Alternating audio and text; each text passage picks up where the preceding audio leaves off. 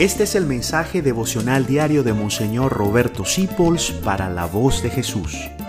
Queremos que la sangre de Cristo no se derrame en vano. A veces a mí se me llenan los ojos de lágrimas. Cuando veo una imagen del niño Jesús, una imagen del crucifijo, y pienso estas dos palabras nada más, verbo encarnado. Y es porque siento en mi corazón lo que nos va a decir ahora Santa Ángela de la Cruz. Jesús siendo la santidad misma, y el justo por excelencia se hace el último de los hombres,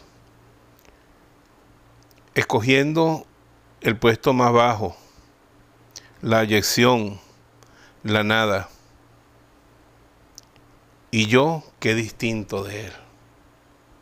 Me hace pensar, el Señor de las galaxias, por quien fue creado todo el universo, buscó el último lugar de los hombres lo más humilde. ¿Dónde nació? En Nazaret, en Belén, en el último pueblo de la tierra, en el pueblo más perseguido de Israel, el pueblo más humillado, más masacrado de la historia, en una virgencita analfabeta y, hijo de un obrero de, San José.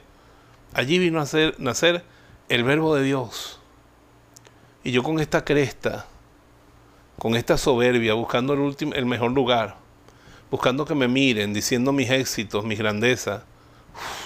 qué, cosa, ¿verdad? Qué contradictorio. Soy su discípulo.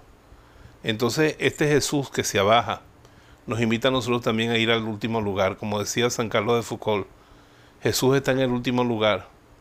Quiero estar con Él allí porque ese lugar no se lo pelea a nadie. Ese lugar es el lugar de la paz. Allí no se lo pelea a nadie. Pongámonos al servicio de todos los hombres al ejemplo de Jesucristo nuestro Salvador. Gracias por dejarnos acompañarte.